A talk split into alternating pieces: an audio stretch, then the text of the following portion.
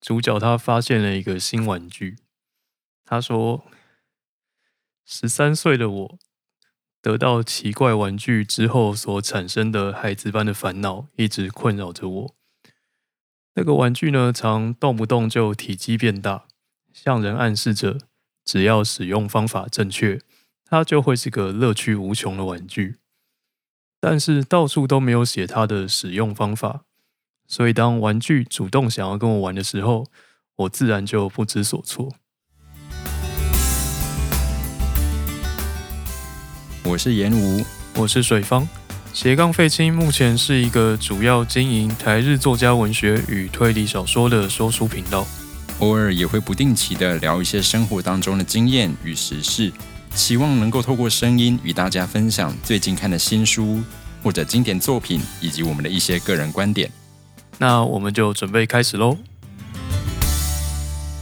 欢迎收听斜杠废青，我就废。大家安安，大家晚安啊！一周又平安的过去啦，感谢飞天小女警的努力。这多久以前的老梗？超级老梗。好 好，那我们在录音前呢，先吃了这周当红的 神秘的食物，对。就是那个传说中的香菜猪血糕跟皮蛋，嗯，香菜猪血皮蛋披萨。是我们录音的今天，其实就是六月二十九号，就是它开始贩售的当天。没错，嗯，那你吃起来感觉怎么样？我觉得还 OK，因为我个人蛮喜欢猪血糕跟皮蛋的。我个人其实我对猪血糕其实没有特别爱，嗯嗯，但是今天吃起来感觉，哎，其实它融合的还不错。我觉得 OK 了，我觉得 OK，而且他的确，呃，听众朋友如果有兴趣的话，他只能点薄皮的哦，他没有其他皮的选项，我可以理解。那其实吃完之后，对，完全可以理解，因为猪血糕已经有一定的它实在太厚度，你如果再用厚皮的话，那个我觉得会变得有点难吃。是，然后但是基本上我觉得，有人问说跟上次的那个汤圆比起来，我觉得甜跟咸还是不要放在一起比了。是 因为你会投甜食比较多，对。那就我个人，我好像会喜欢这次多一点点。哦，OK，也对，也不是不喜欢甜食，只是觉得说，好像这次的平衡做的比较好一点。是是是是，我自己觉得皮蛋再放多一点会比较好。皮蛋控，对，好的皮蛋。那我们今天呢，马上转很硬。今天超，我们要来聊的这本书呢，跟你我跟大家讲，比我们现在这个转的还要硬，超级硬。好，那今天这本书叫做什么呢？真的是毫无来由就进主题，我真的傻眼了。好，那今天要来带大家看的是，真的超硬的，没关系啊。OK，今天要来大家看，带大家看，呃，日本作家三岛由纪夫的。假面的告白，那为什么会挑这本书呢？啊，就是诶，我大概大学的时候开始看三岛由纪夫的书，大概看了就是呃假面的告白，然后还有曹骚跟金格斯这三本吧，然后一直都很想要看他的丰饶之海四部曲这样子，然后因为疫情期间就是太闲没事做，只能打电动，想说来做一点就是有意义的事情好了，那就想说趁这个。利用这个节目之便，带大家一起来读经典的三岛由纪夫的作品，来完成一下个人人生目标。好的，那其实，在题外话啦，嗯，就是在做这一集之前，还没看资料的时候。我对这个名字是有印象的哦，应该是逛书店看过，不确定还是到底有没有 不知道要如何在日常生活中知道这个名字，还是后来课本里面有没有曾经收录过他的作品？谁会在课本收录三岛由纪夫？没有，因为我们以前的就是国文课本里面是会有日本作家的作品的，听说会放那个什么，就是蜘蛛丝的那个，还有那个什么。这个好像每一家可能就不太一样。对对对，它比较没有像是绿豆糕还有高脂那种几乎人都对，就是 所有台湾学生都知道都知道了绿豆糕雅亮的故事。然后日本的作家好像在国文课本里比较没有绝对说一定会读过谁，是没错。对，然后总之我就是觉得我听过这个人，好哦。但是我一查才知道，原来他已经死有点久了。他们对。对，这样讲很大不敬，但是真的是我在做这一集的时候才知道这件事情。觉得他是现代人，他的确也是没有死很久了。就看你要毕竟是二十怎么定义世纪的人。是好了，我觉得他没有，还还算是不远了，不远。好的，那我们就先从呃三岛由纪夫先生嗯，来介绍一下来帮大家简单介绍一下作者。那三岛由纪夫呢，他这是他的笔名哦。那他本名叫做平冈公威，他是一九二五年在东京出生。我那刚才想成就搞恭维，对不起啊，这有点冷。我们先继续往下。好了，那三岛先生呢？他在上中学之前，一直跟他的呃，应该是阿嬷吧，祖母就是阿嬷吧，一直跟他奶奶住在一起。那受到他奶奶就是非常严格的保护跟管教，那也塑造出他童年贫弱的体质跟纤细的人格特质这样子。那也因为如此呢，他从小就接触了很多传统的译文活动，也很早就展现出他写作的天分。那他基本上从一九四一年开始使用这个三岛由纪夫这个笔名啊，这个其实是一个笔名。嗯，然后后来一九四四年，所以他其实用这个笔名三年之后呢，就以短篇小说《鲜花盛开的森林》出道。嗯，然后同一年呢，也进入东京地大法律学部门就读。是的，是一个法律系学生的。是，大家都斜杠起来就对了。OK，那一九四五年，其实隔年就受到征召入伍了。是一九四五年。如果大家没有，如果大家有印象的话，就是中战的那一年了。对不起，我没有印象。呃，就是第二次世界大战结束的那一年啦。好的，因为我我的历史真的很烂。呃，可是好好，嗯，好，嗯可是这是世界史的部分，没有，我就是对历史的年代一点概念都没有哦好啊。好好，对，好，一九四五哦，一九四五，好的，这集讲完我就会忘记谢谢。然后呢，呃，但是虽然受到征召入伍，却后来因为生病，然后就被遣返了回对，因为。他就是小时候身体不好，到一九四六年的时候，受到川端康成川端康哎，川川端康成怎么可以这么难念？好的，他的推荐，然后正式进入文坛，然后一直到一九四八年呢，开始成为专职的作家，于是开始了他的创作生涯。是的，所以他的法律部门就没有念完的意思吗？应该是有念完了，我记得他应该是有念完的。但是然后他也曾经去考国考，然后有在公部门上过一两年班，然后最后才辞掉工作，成为专职作家。OK，嗯所以嗯，进入就读，隔年就受到入伍，然后后面这一系列，好，他还有办法念书，也是蛮厉害。这我就不太清楚。对啊，就是战争的时候，就是我也不太知道会发生什么事情。好的嗯。那当然，除了小说作品之外，他也有一些诗词、散文、戏曲类的作品。然后除此之外，他其实也兼具记者还有演员的身份。是，就是也是个斜杠的人人类这样。是的，好，那在一九六八年的时候呢，三岛他组织了自己的私人武装组织，呃，取名叫做盾会，这样的盾是盾牌的盾。然后这个盾会呢，他们以保存传统武士道跟保卫天皇作为号召，算是对于日本当时的西化路线还有受制于美国的状态的一种反动。那在一九七零年十一月二十五日的时候，三岛他交出了他的遗作《丰饶之海》第四部《天人五衰》的最终章的原稿之后呢，带领着四名盾会成员前往位在东京的日本陆上自卫队东部总监部，绑架了中将之后呢，在总监部的阳台发表演说。他在那个演说上面呼吁日本人应该要放弃物质文明的堕落，找回古人淳朴坚韧的美德与精神，成为真的武士。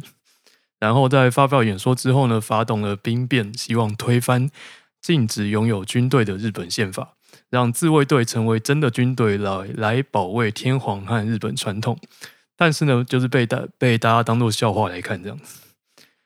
于是最后他就从那个发表演说的阳台回到了办公室，然后以传统方式切腹自杀，结束他四十五年的生命。所以他真的是一个非常有自己信念的一个人。是，我觉得蛮值得尊敬的一个人啦。对，感觉，而且从等一下我们介绍的内容，呃，虽然他应该没有说这个内容是在写他自己，就是几乎就是在写他自己，就是我他自己有本本人有这样讲过吗？我看简介是没有没有特别明讲了，就是大家都认为，但是大家都这样认为，大家都认为算自传。那如果这个我们把它视为自传的话，再加上这一段史实加起来，就会发现他这个人虽然四十五岁的生命，但这段过程实在是超级精彩的一段，是蛮厉害的。对啊，因为这本书毕竟是在早在一九四九年就写好了，所以算是对于他，嗯。还蛮早就知道自己人生方向了，是对，蛮神秘。好，那作为这个系列的第一集，假设我们这个系列那个三岛由纪夫系列有做成的话啦，那这本书就是这个系列的第一本了。对，叫做《假面的告白》。对，今天要跟大家一起来看《假面的告白》，算是我个人觉得可以当入门作品。对那这本可以跟我们刚刚说的一样，就算是三岛先生接近他半自传的一本作品这样子。那主角就是我，然后他自己讲自己从出生到青年时期的一个成长历程。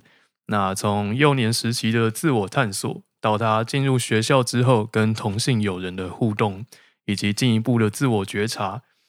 然后在战争期间认识了朋友的妹妹，在一番纠结跟挣扎之后，最后终究无法违背自己的真心，这样的一段故事。好，我们光听到这里会觉得好像是一个青春少年然后追妹妹的故事，呃，但实际上好像不是这样一回事，实际上完全不是这么一回事呢。好，那实际上到底是在说什么呢？哦，假面的告白呢？他写下了一个。似乎是写了一个同性恋者自我探索的过程，那就是我们可以从故事的情节看主角如何发现，然后如何面对自己的性向。那他最后为什么会选择戴上假面与世界相处？那他所戴上的假面又是怎么样破灭的一个过程？是一个非常细腻纠结的作品。我刚突然发现说，如果就这个年代来算的话。作者写下这部作品的时候，年纪比我们两个都还要再小。对，这个很年轻的时候写完的，非常年轻的时候写下的作品啊，真的是大师都很厉害的。是，好，那我们今天就废话不多说，直接就从它的内容开始介绍好了。大致上分成四个章节段落。是，那因为它毕竟是一九四九年的作品嘛，已经是七十年前的事情了，所以应该没有什么剧透不剧透的问题。反正你会看的人应该都要看了。对，那你还没看的话，你可以用听的，或者是呃，现在去看之类。对，其实你听完听完我们解释，跟你亲自看到文字还是差蛮多的啦。对对对，因为他文笔真的是很好。对我建议你还是就是可以趁疫疫情期期间去把它看一遍。我们我我们其实顶多只能跟你讲一下它的。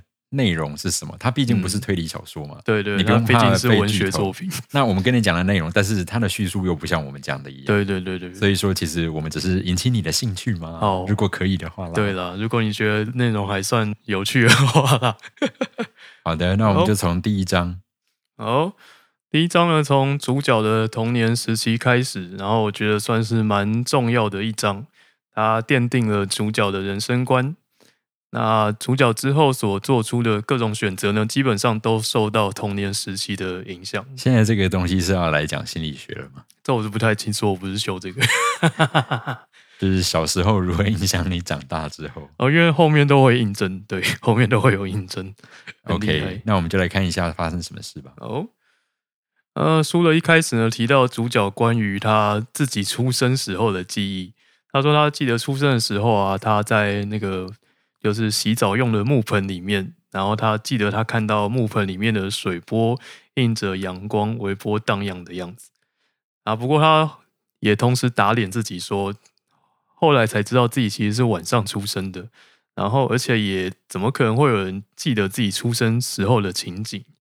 大概是这样的开头。那主角小时候跟作者本人一样，体弱多病，在祖母的照顾下长大。那接下来要提到几个主角小时候重要的场景。第一个最重要的是，就是有一天他在坡道上面遇到了挑粪人。挑粪人就是呃，就是收水肥的人啊，收水肥的人。那他描述说，挑粪人挑着沉重的水肥桶，围着肮脏的头巾，双颊红润，眼睛炯炯有神，穿着藏青色的紧身工作裤。主角看着挑粪人，心里就想到：虽然不确定那具有什么含义，但某个力量最初的启示，某个阴暗又奇妙的声音在呼唤着我。他又说：“屎尿是大地的象征，向我呼唤的肯定是根源之母那充满恶意的爱。”那他接下来就分析了他对挑粪人这个职业产生的一种莫名的憧憬，包含了这个。职业啊，它充满了野性、粗犷、不洁的形象。那紧身工作裤所勾勒出的肌肉线条，以及这个职业所隐含其中的一些悲剧性，也就是挑粪人他们愿意挺身而出，做大家都不喜欢的肮脏事情，这样一种伟大的形象，以及居然会愿意自暴自弃来做这种工作的两种相反价值观的冲突感。所产生的一种悲剧性，而之后主角更把就是看待挑粪人的这种心情扩大到一些司机啊，或者是地铁验票员这些基层的工作者身上，他们当中蕴含的一些奇妙的精神，让主角有相同的感受。嗯哼，但是这个有的时候我们讲说职业不分贵贱啊。呃，其实用现在的角度来说，或许不过，如果回到那个年代，古代的确是会分，的确是会分啦。有什么士农工商之类的啊？其实也不用说古代会分啦，现在还是有分了。对，没有错。好的，那因为主角他是在大户人家长大的，所以低层工作者可能对于他有一些特殊的吸引力。是，所以这个是他，等下这是他多小的时候的记忆？应该就是上小学前的记忆吧。好的，所以小学的时候就开始会注意人家的紧身裤还有肌肉线条，是，我是可以理解哦，好的，那我们就来看看接下来。OK，那是以上是第一点，就是关于挑粪人的部分。那第二点，他提到关于一些绘本的记忆。那主角他在阅读描绘圣女贞德的绘本的时候呢，他一开始把圣女贞德当作是男的，但他自从得知贞德是女生之后，他就不再看这本绘本了。他从贞德的形象中呢，体验到了一种纯洁高尚的存在，但是这样的形象呢，却有可能在下一刻就遭逢死亡的巨变，这样子，这让他在日后产生了对于命中注定一定会被杀害的王子的迷恋。好口 OK，然后也深深影响他在性方面的感受。这个我们会在第二章的部分。再提到一次，所以他是特别喜欢那种会被杀掉的王子吗？对他喜欢那种就是纯洁的象征，然后最后死亡这样的意象。嗯哼，嗯，蛮神秘的。嗯，那你小时候有看过哪一些让你比较印象深刻的？嗯，要说电影明星或者王子吗？还是怎样的？我是觉得这样的。我是觉得这种什么他说的命中注定一定会被杀害的王子，可以套用在就是虽然无敌，但是碰到克利夫那一定会一定会变超弱的超人身上。好的，嗯，我觉得这样可以套用进去。不是对于超人的某一种奇怪的迷恋吗？之类的，我是我是这个概念，我觉得可以就是放在一起。OK。所以小时候也是蛮喜欢超人的，超人蛮不错的啊。对，好的，对。哦，话不过话说，我好像比较，我对于超人或者是漫威系列，嗯，几乎是没有什么碰过诶。因为小时候刚好电视就在播影集这样子，小学的时候。OK，对，所以都是在电视上面看到。嗯，小时候刚好突然开始播超人跟蝙蝠侠的演影集。好哦。嗯那时候有跟着看，好。那第三点呢，是承接前面提到的挑粪人。那刚好一九四零年代初是二次大战末期，所以主角的生活圈会接触到很多的士兵。那士兵的味觉体验，士兵的味觉体验，OK，就是士兵身上的味道，还有他们的形象的象征，还有士兵本身的悲剧性，因为他们上战场通常都不会回来。然后让主角把士兵的形象跟挑粪人产生的连接，那以上这三点呢，就构成了他童年时期记忆的基础。好的，所以是非常充满各种嗅觉跟肌肉线条的童年记忆耶。对，蛮惊人的。那他对于嗅觉这方面，在书里面有特别去琢磨吗？大概就是点到这样子。对，所以就是剩下让观众自行自己脑补。对，捍卫这种东西，你觉得它是会有一些特殊的吸引力或含义的吗？可能就是什么雄性荷尔蒙之类的吧。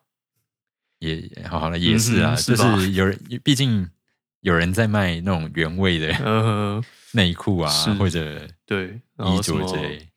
可能 BL 小说里面也会描写到味道之类的吧。好哦，嗯，前一阵子好像也有才跟一些那个呃，反正就是团上有朋友，我们就聊天的时候，嗯好像就曾经有人聊过说原味内裤的这个。因为大家就是最近很穷关系吧。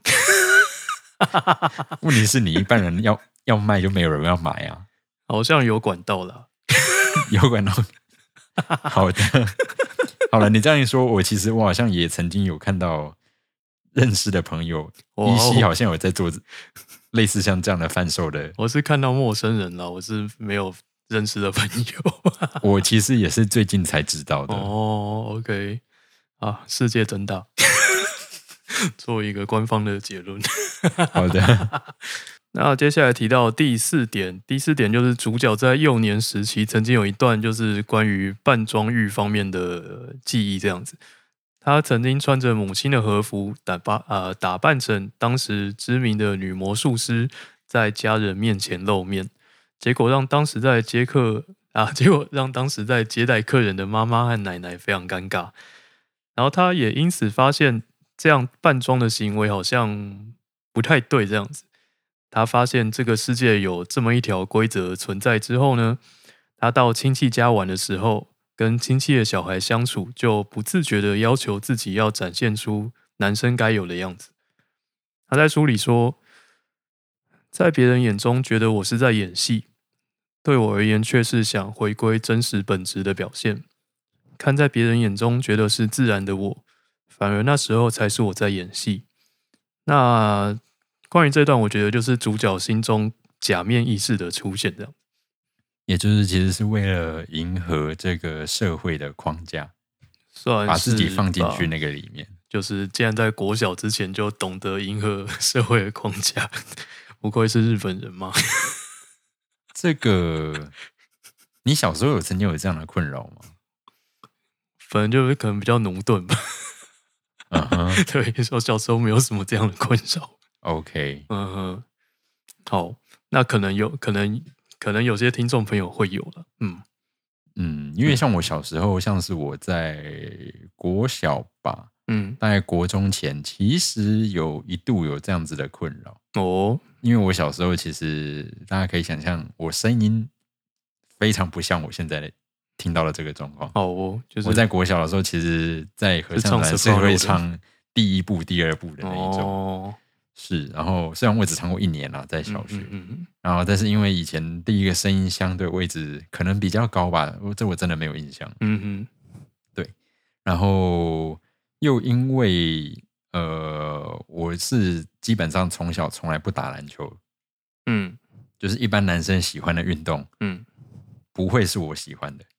嗯哼，像我不跟同学打篮球，嗯，我对躲避球也没有爱，嗯哼，至少我们小时候是会打躲避球了。我对对现在我那时候也是打躲避球，是。然后你说什么对车子方面呢？我也是一点兴趣都没有，嗯哼，大概就是这样子。然后，但是我的功课在小时候却又是很好的那一种，是。所以基本上就会给人一种非常文弱书生啊，或者说就是。对我，我小时候其实身体好像也算是弱哦，所以就会出现这种情况，然后再加上声音又比较可能比较高一点点，嗯哼，所以我大概在小学以前多少是有过这样子的一点困扰，OK，然后就会想要假装，但是其实现在回头想，你根本假装不了什么哦，小时候那么笨，OK，这我是不太清楚，嗯，在我们小时候形象差不多，就是本人也是不爱运动啊，然后。又不会运动，然后成绩大概就是前三这样子。对啊，大概到国中应该都还啊，不过你国中不一样，我国中怎么了？你国中不是在一间名校吗？呃，嗯然后呢？然后就不见得是前三吧？没有前三了，没有前三，大概对，没有前三，嗯，是 前十吧。我我大概在高中的时呃国中的时候还可以在前三，哦，对啊，厉害厉害，没有啊，但就不是名校啊，嗯不一样啊。我什么意思啊？